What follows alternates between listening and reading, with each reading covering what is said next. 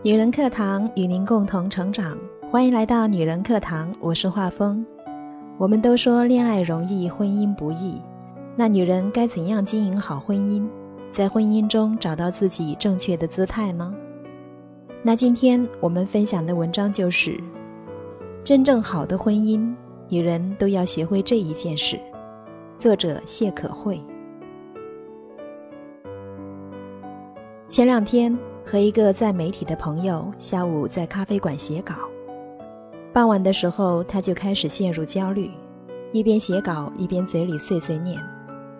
还没有校对完，等下五点要去买菜，六点要做饭，去辅导班接孩子，晚上又来了，要陪孩子学习，还要看他拉小提琴，要帮他在网上买好过段时间要用的画笔。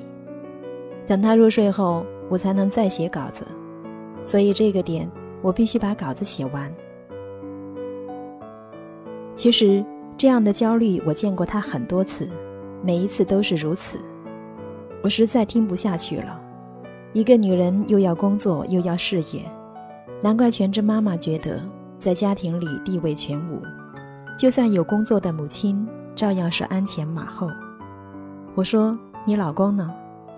他说：“他不会，也没能力干，不会做饭，不会洗衣服，辅导孩子的时候也是乱七八糟的，加之白天工作辛苦，总之，我觉得家里都是我在顾着。我给他理了三点：一，家庭是夫妻俩的，谁都不是隐形的，既然作为成员，每个人都要承担起自己的责任；二，没有能力做。”不是借口，不会做就去学。谁生下来就会洗衣做饭？谁不是出嫁前十指不沾阳春水？女人可以学的，男人也可以。三，女人不要太逞强，学会和伴侣在家庭事务中的分工合作，才是让自己活得好的不二法则。他点点头。我说，我们女人最大的问题是。首先把自己放在了一个大家长的角色。你是孩子的母亲，但你只是你先生的妻子，你不是先生的母亲。学会偶尔示弱，学会不逞强，是女人在婚姻中必须做的事。不知道为什么，女人对于家庭的焦虑感好像是天生的。从生理的角度讲，雌性生物确实更顾家。更容易把家放在第一位，所谓母性大概就是如此。而社会也似乎更认可家庭中女性要扮演照顾者的角色。我听过大量因为父亲抱着孩子买菜、做饭、遛娃而被称赞为顾家，却没有人见到一个女人因为左手抱着一个孩子，右手拎着一袋从超市买的菜而被夸奖。社会对于女性的定义早就根深蒂固，你可以挣钱养家，但你不能不把家照顾得妥妥帖帖的。似乎那才是一个女人的终极使命。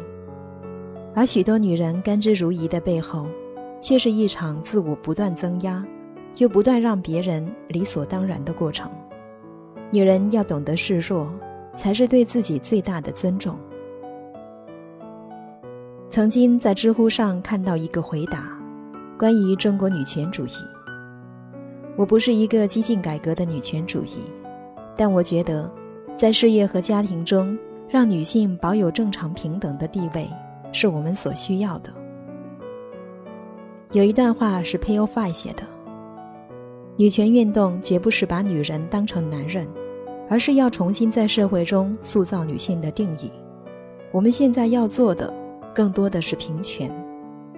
所谓平权，我认为最大的改革，在于我们女人的一种彻底放权。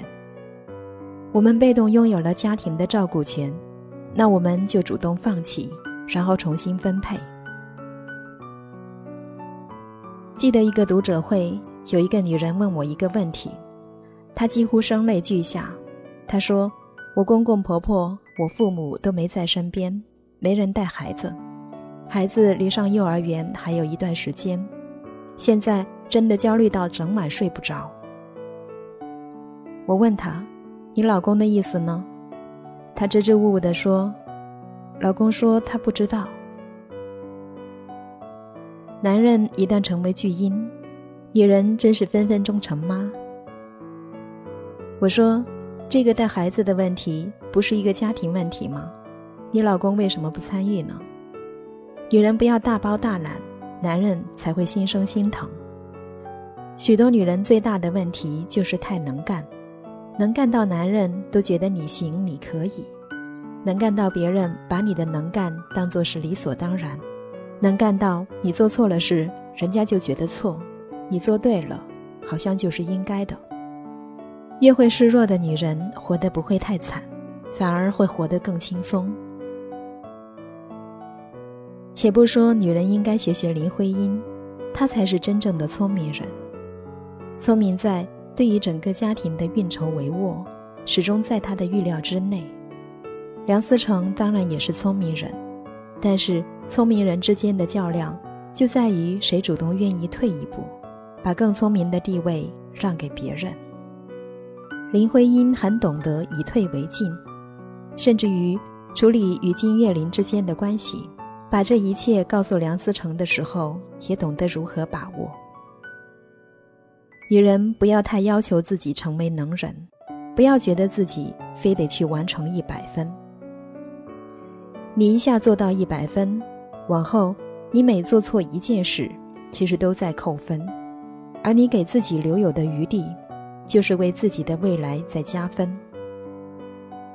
示弱从来不是一种不负责任，而是共同承担责任的开始。有一句话是：婚姻是每一个家庭的大学。你和你的先生总有一个总分，拼命的时候就两个人拼命，不然他总拖后腿，你再努力也是无济于事。你弱的时候他会变强，你不能干的时候他会变能干。你要相信，家不是你一个人的，而你是你一个人的。学会爱护自己，是女人最重要的课程。文章分享完了，希望我们都能做一个懂得爱护自己的人。好了，姐妹们，我是画风，本期节目就是这样喽。欢迎大家给我们提出宝贵建议，想查看节目文字稿或与我们取得更多交流，欢迎搜索我们女人课堂的微信公众号“女人课堂”四个字，或者您也可以搜索 FM 幺三三二，添加关注就可以查看了。我们下期节目再会。